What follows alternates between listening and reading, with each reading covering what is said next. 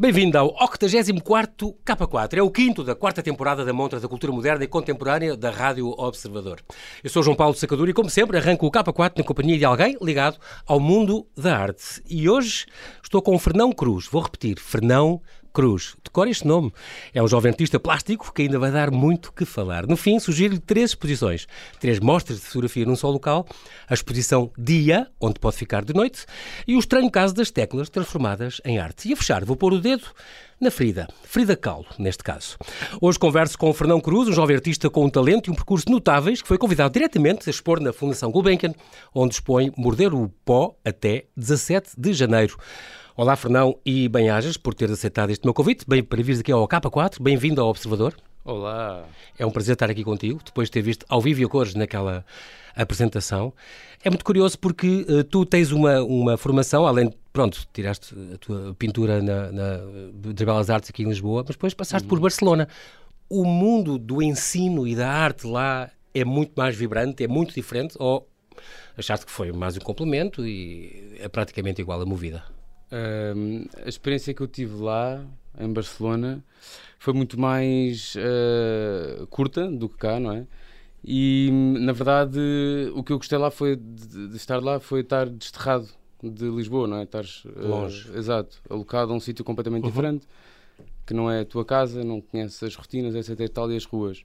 Isso foi, para mim, foi o melhor para poder trabalhar com uma forma, sei lá, mais desprendida, não é? E como, exato um, do que cá, mas eu gostei muito mais de estudar em Lisboa. Ok, é Do ponto bom. de vista de estudar, não é? Acabaste de passar imensas cadeiras sem saber. Exato, exato. tu tiveste uma. Eu tenho que falar disto também. Uma residência, uma das duas residências que tu tiveste foi na Banana Jam Art Space. E estamos a falar em, em, em Shenzhen, na China. Exato. Onde tu dizes que, que que fartaste de trabalhar, pintaste, pintaste, pintaste, e fazias uhum. uns atrás dos outros, durante, mesmo durante a noite, porque não tinhas conseguido ultrapassar o jet lag. E, portanto, continuaste a viver no horário português e, e produziste imenso. Como é que foi esta experiência, estar lá a pintar e a produzir, à bruta, pelos vistos? Sim, foi muito... foi, foi. Foi muito intensa uh, e foi engraçado porque foi... Ou seja, uh, não saí do.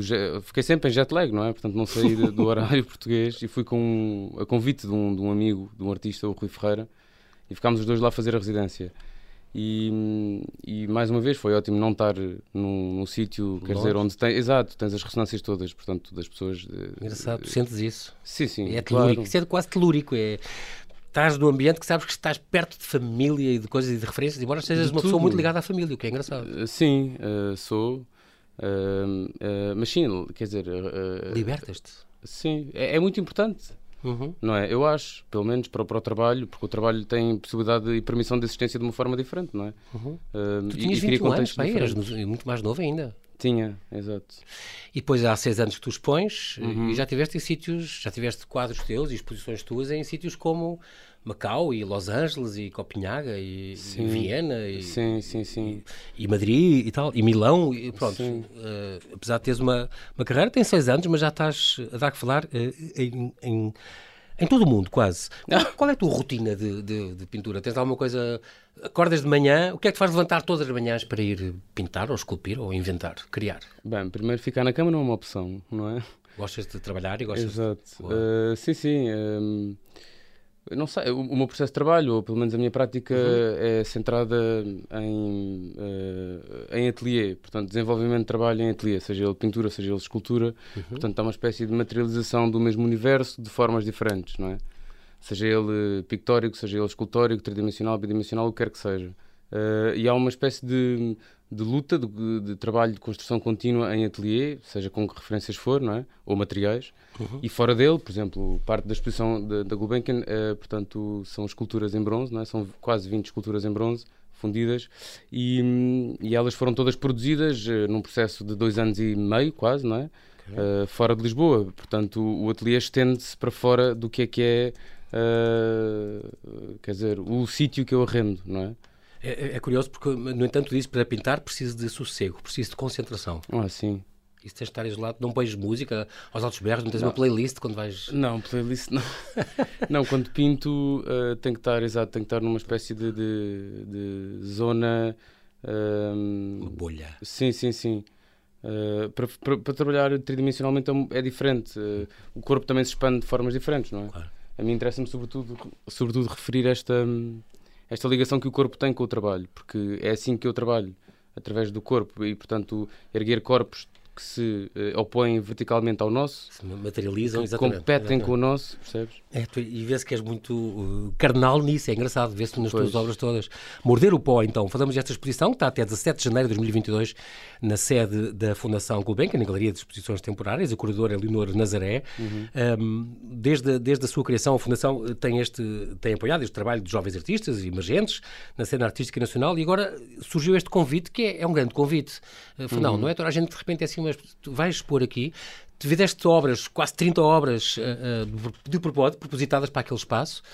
É engraçado porque o próprio espaço, e eu gostei muito disso na tua exposição, uhum. é uma obra de arte em si, porque tem Sim. a sala do recreio e tem a sala da luz e das cores e não sei o quê, mas depois já há umas coisas como umas lanternas e umas luzes a apontar para aquela passagem, porque uhum. depois tem a, a, sala mais escura, onde é as, as, esculturas.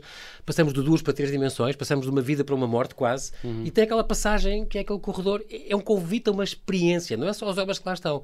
Todo o espaço faz parte do teu trabalho. Planeaste isso? Sim, claro, a arte contemporânea é isso, quer dizer, há uma, há uma lógica uh, que não dá para dissociar de espaço onde está a ser apresentado, Exatamente. trabalho que está a ser apresentado, discurso que é construído, não é? Uh, mas é o, o, convite surgiu, é, surgiu em 2019, em julho de 2019, pela Leonor, curadora, uhum, uhum. ainda na direção anterior, não é? E portanto estendeu-se e foi um, um, longo processo entre Covid e entre uh, as obras do campo, pois as regulações. É, é, é, suposto ser no campo, mas o campo está em obras agora, Exatamente. para ser renovado e, portanto, mas mais foram, meses. É, mas foram coincidências, ou coincidências, ou azares que se transformaram em sorte, porque a sala, no meu entender, é melhor, é uma cripta. Exatamente. Uh, interessa muito mais uh, trazer esse lado também, sabes afirmá-lo. Uh, mas a exposição, exata, ela divide-se em dois espaços, sendo um único espaço, não é? Portanto, aquilo é um uhum. único lugar. É uma unidade. Exatamente, são dois espaços e, e, a, e, a, e a exposição surge de uma eu estava a ler e a, a, ver coisas sobre experiências de quase morte e uh, near death experiences uhum. e estava a, pintar, não é? E estava, eu sou muito interessado, obcecado com passagens secretas, então um, queria fazer uma exposição em que uma das pinturas, portanto, entrava-se para uma sala, uma galeria onde estavam expostas as pinturas, quer dizer, o trabalho uhum. de pintura, e, e, uma das pinturas era, portanto, uma, uma, passagem secreta, uma porta basculante, como a Leonor diz, para outro lugar. E esse lugar tinha que ser uh, intermediado por um corredor, não é? Corredor que é relatado muitas vezes nestas tais Near Death Experiences. Aquela, então, a luz do fundo do túnel, aquela coisa, aquele túnel que as, sim, as pessoas atravessam. É, é, este corredor escuro, pois. onde que faz as pessoas atravessar para, para conhecer as tuas obras. É, é, é, incrível e é muito bem conseguido. Sim, e, e, a iluminação, quer dizer, toda a modulação do espaço, a arquitetura do espaço é muito importante também trazer à conversa, mas não só a iluminação, que uh, interessa-me este lado mais dramático, cénico, talvez trágico, não é? e depois outro lado que seja. Eu, eu nas pinturas eu não vejo humor nem nada dessas coisas. As pinturas para mim são altamente trágicas e é uma tentativa de superar isso, estás a ver? Sim, sim. Pronto. Uh... O título, este título, Morder o Pó, hum. morder o pó originalmente quer dizer ser vencido, ser uhum. derrubado ou morrer até. Pois. Uh, isso foi propositado? Foi. Foi, para além de que eu, eu acho que morder o pó é uma expressão, vem do inglês, biting dust. Bite. Uh, uh, mas eu, dust. Pois, mas eu quis transformar para, para o português e morder o pó para mim é, é, muito, para além de ser muito mais uh, poético, é também mais enigmático e mais uh, irracional. Parece que não tem um sentido. Ninguém morde o pó. Uh, morder o pó é quase como que, para mim, quer dizer, cair, não é? E portanto, ficares no chão com os, com os dentes cravados na terra. e esta violência desta imagem interessa-me trazer para, para a exposição. A exposição fala sobre, quer dizer, não fala sobre nada, mas só não fala sobre, sobre alguma coisa. Ela ela evoca esta ausência. A presença da exposição, a presença das peças é toda uh, denotada através ou por causa uh, de, quer dizer, de, da ausência das coisas. Por exemplo, as pinturas têm todas uma espécie de, de lugar nenhum, portanto, ou seja, uh, buracos uh, por onde se espreitam, ou então... Uh, Fantasmas um... e coisas, e... Ah, sim. sim, uma grades e umas coisas atrás das portas, e umas... sim. uns buracos onde se espreita, um... Exato. É curioso. Ou, ou, ou, então algo que fica entre dois lugares, por exemplo, a figura, há uma pintura intitulada Cair em Palco, Falling on Stage, uhum. e essa, portanto, o espaço que fica entre a, fi a, figura que está a cair no palco e o palco, ou então o espaço que fica entre a lanterna da pintura chamada Próximo Passo. Que é aquela lanterna a apontar para o Alcatrão, para, para uma estrada. Para o Alcatrão, sim.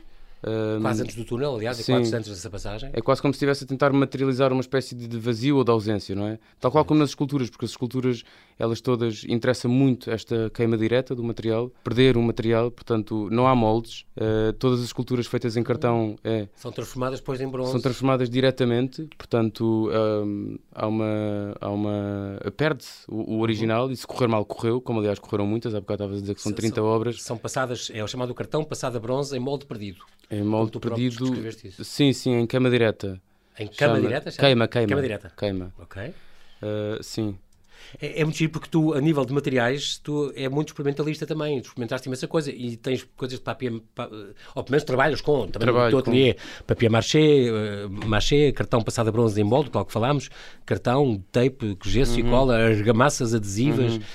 Um, esta pintura também, a tua pintura é muito espessa, muito crespada. Uhum. Uh, é, é, muito curioso, como tu dizes, já este, agora pensando bem, olhando para as tuas obras e lembrando delas, tens muito este, este vazio, este, o esqueleto que é, que é, que é uh, uhum. o homem saltar a corda, que desapareceu o homem, só está a corda pendurada e as Exato. luvas no chão, e, ou, ou, as solas dos sapatos em cima daquele Sim. livro.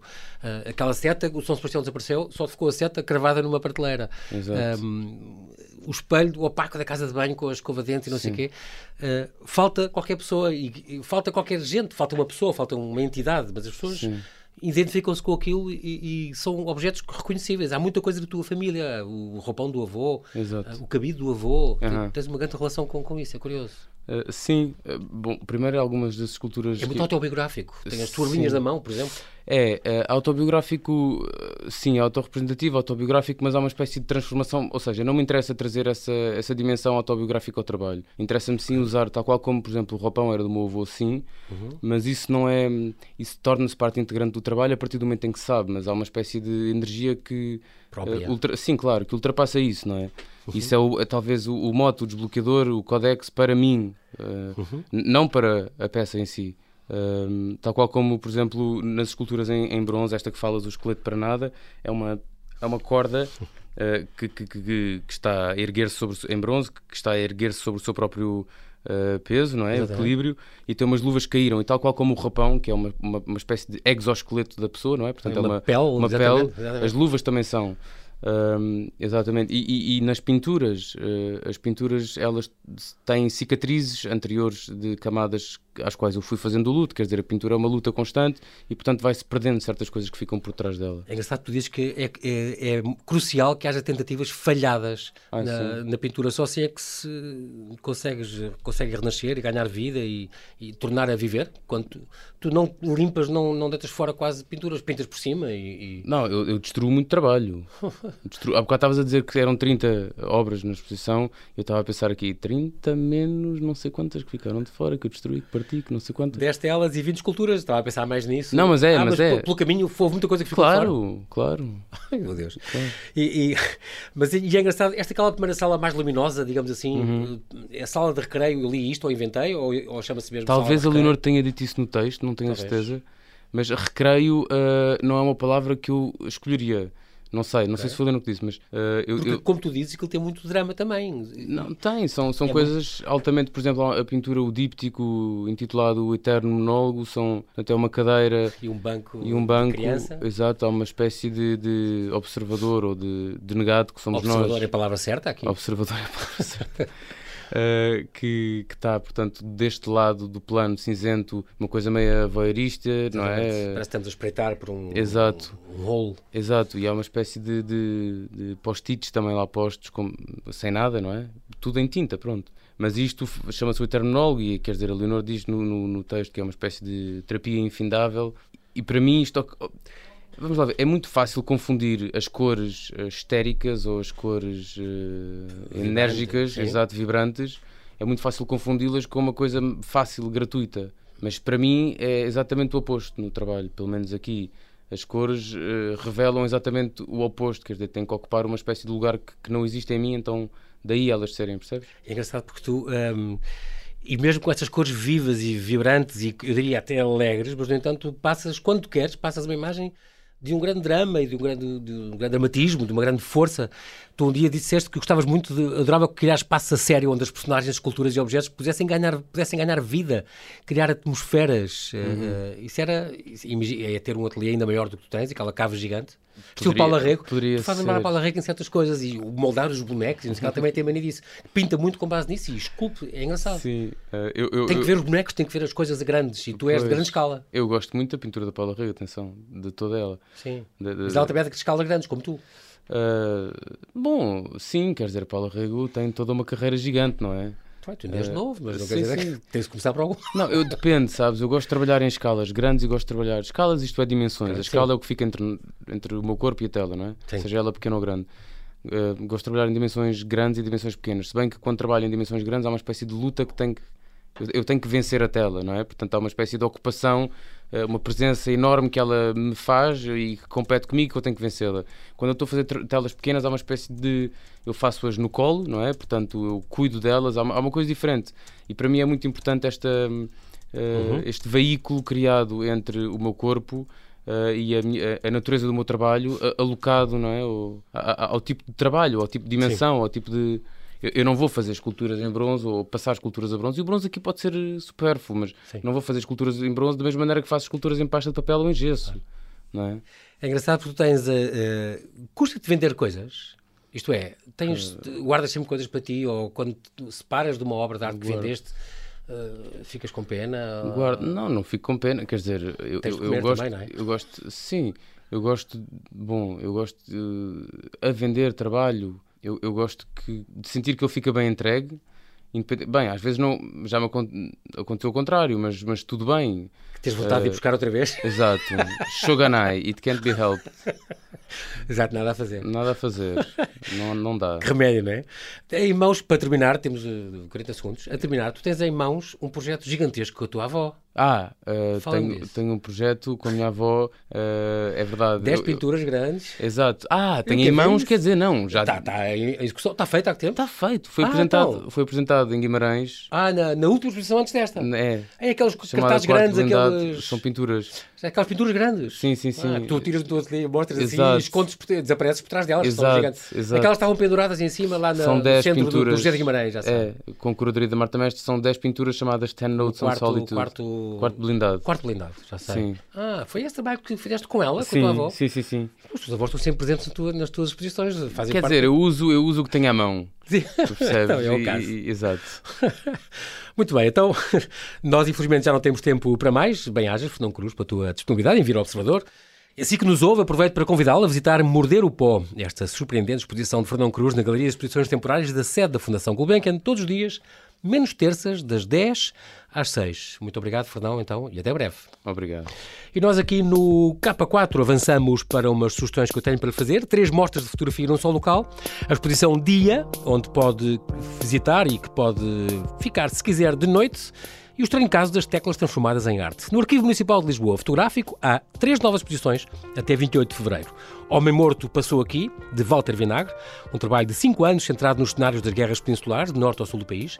Aqui Lisboa anos 80, do José Vieira Mendes, com imagens de Lisboa, realçando as pessoas, as suas ações e os seus gestos, capturadas entre 82 pela sua primeira câmara reflex 35mm, que ainda conserva, e Paperworks, da finlandesa Maja Aniki Savolainen, que reflete uma investigação cujo tema é a luz.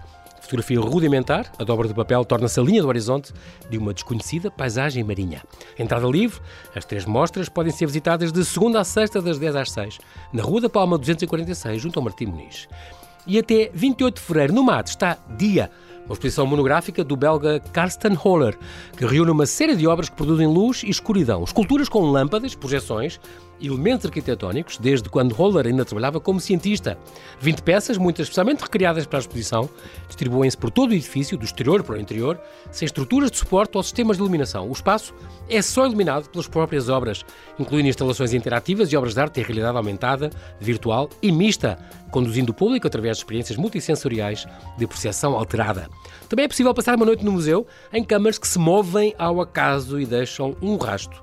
No mate de quarta à segunda, das 11 às 7. E quando há sete anos morreu Rui Valentino Carvalho, pioneiro da indústria discográfica em Portugal, a viúva ofereceu à artista Teresa Segurado Pavão um envelope com 35 teclas de marfim de um antigo piano do Teatro Nacional de São Carlos. O Tim e eu Gostávamos muito que fizesse alguma coisa com isto. Teresa, então, criou um conjunto de 35 peças de cerâmica, nas quais incorporou os marfins, e o pianista Mário Lajinha criou uma composição inspirada nas teclas. Cerâmicas e notas carregam histórias, emoções e memórias. Não perca a exposição a quatro mãos até 26 de fevereiro, no Convento dos Capuchos, em Almada.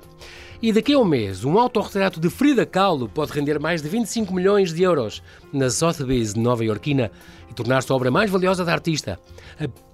Esta pintura, que se chama Diego e Yo, deve bater facilmente o recorde de leilão da artista, onde parte com uma estimativa superior a 25 milhões, e tornar-se também na mais, hora, na mais cara obra sul-americana vendida em leilão, ultrapassando o recorde estabelecido há dois anos pelo marido, Diego Rivera. Datada de 1949, cinco anos antes da sua morte, Diego Yo retrata o rosto da artista em lágrimas, com a imagem do marido na testa, simbolizando talvez o espaço que ele ocupou na sua mente e a relação conturbada do casal mexicano. Na testa de Rivera, por sua vez, surge um quinto olho, mostrando a omnipresença do marido não só na vida afetiva de Frida, mas também a sua enorme influência artística e cultural na época. Uma, uma pintura de calo com esta qualidade e excelência é uma raridade em leilão. O recorde anterior de Frida foi de quase 7 milhões há 5 anos. O de Diego, famoso pelos monumentais morais, foi de 8 milhões e meio num leilão há dois anos. O recorde de uma obra vendida em leilão, já agora, fica a saber, por uma mulher, cabe à norte-americana Georgia O'Keeffe, com a natureza morta, que atingiu os 38 milhões e meio de euros na Sotheby's nova-iorquina há 7 anos. A expectativa é grande, não sabe ainda a data certa do leilão de Frida, mas apenas está marcado para a semana de 15 de novembro. E é tudo por hoje. O K4 número 84 fica por aqui. Bom fim de semana, boas exposições. Eu sou João Paulo Sacadura, conto consigo no próximo K4 aqui na Rádio Observador.